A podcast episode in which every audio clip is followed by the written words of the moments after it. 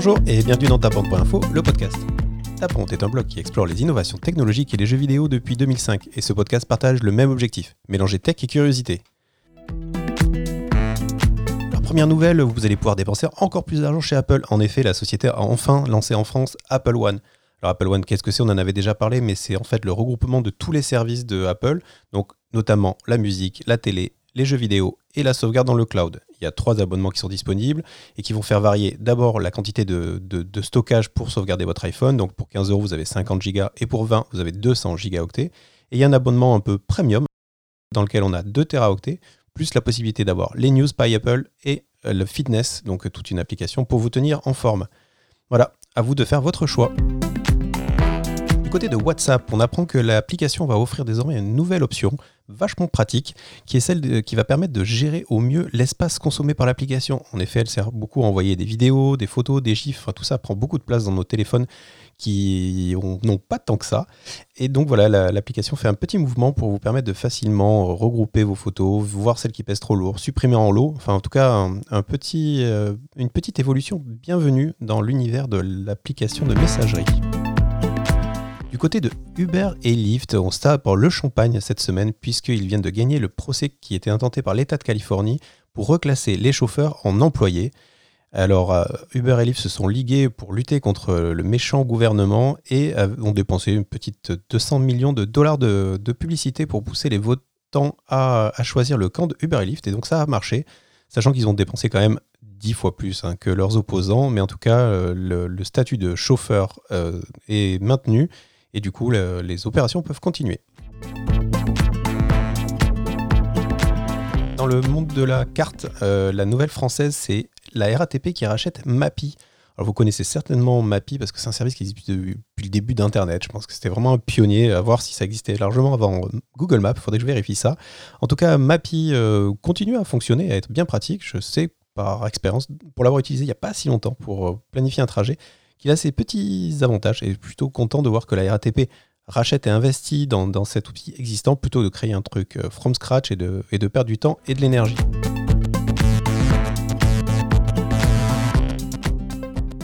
Toujours du côté de la France, c'est Netflix qui fait une tentative, euh, une nouvelle tentative que pour la France, c'est le Live TV. En effet, le, streaming, le service de streaming américain vient de mettre à disposition une grille des programmes. Pour l'instant, c'est uniquement disponible sur le navigateur Internet, mais ça devrait rejoindre les applications bientôt.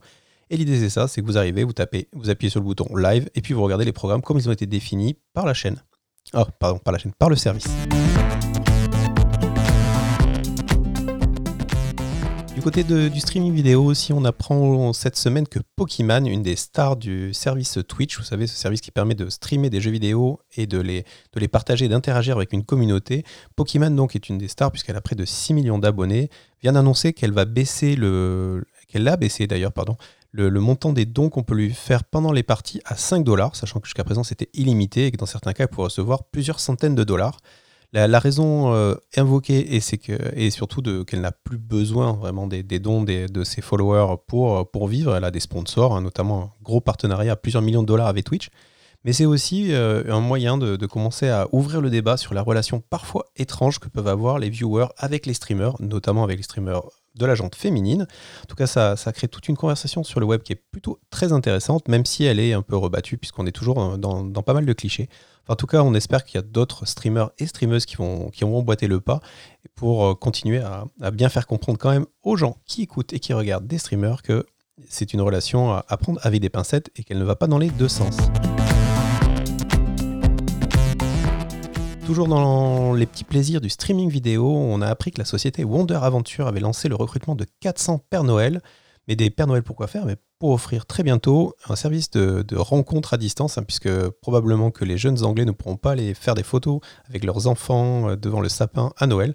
Et donc ils se sont dit qu'ils allaient lancer un service euh, de Zoom qui va s'appeler le The Santa Zoom. Voilà, je ne sais pas quoi en penser, si ce n'est que c'est assez marrant.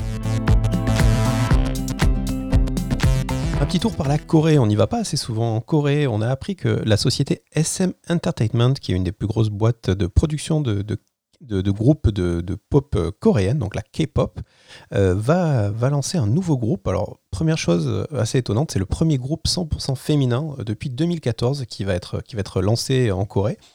Et ce groupe s'appelle ESPA, A dans le E SPA et sa particularité c'est que chaque chanteuse va être accompagnée de son double numérique, elle va avoir son avatar et qu'au cours des, clips mais aussi des concerts, elles vont interagir les unes avec les autres.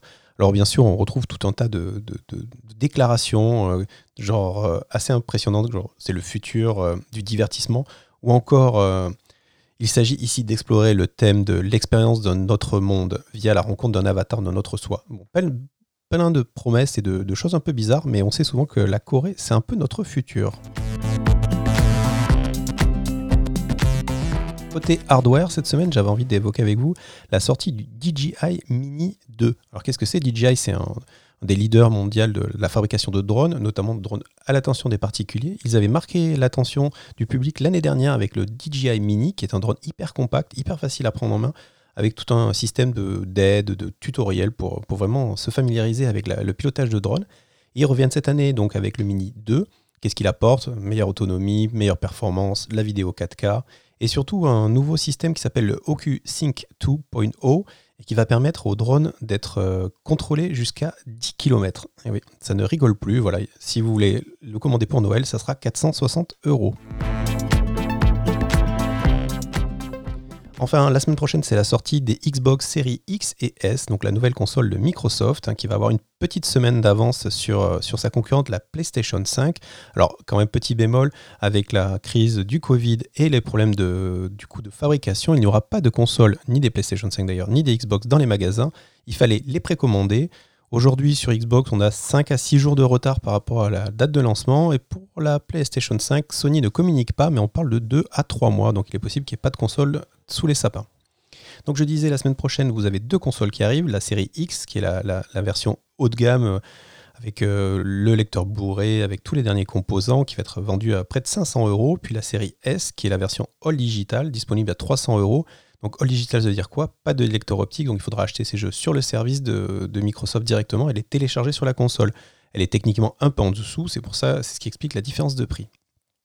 Point intéressant, euh, Microsoft essaie aussi un nouveau format qui s'appelle le All Access, et donc c'est euh, la possibilité de, prendre un espèce de crédit hein, de, pendant 24 mois. Donc c'est 33 euros pour la X, 25 euros pour la S, et pendant 24 mois, donc dans cet abonnement, vous avez l'achat de la console, mais aussi le Game Pass, qui est une offre euh, nouvelle de Microsoft depuis quelques temps déjà, qui permet de jouer pour un abonnement à une centaine de jeux vidéo, et l'accès au online.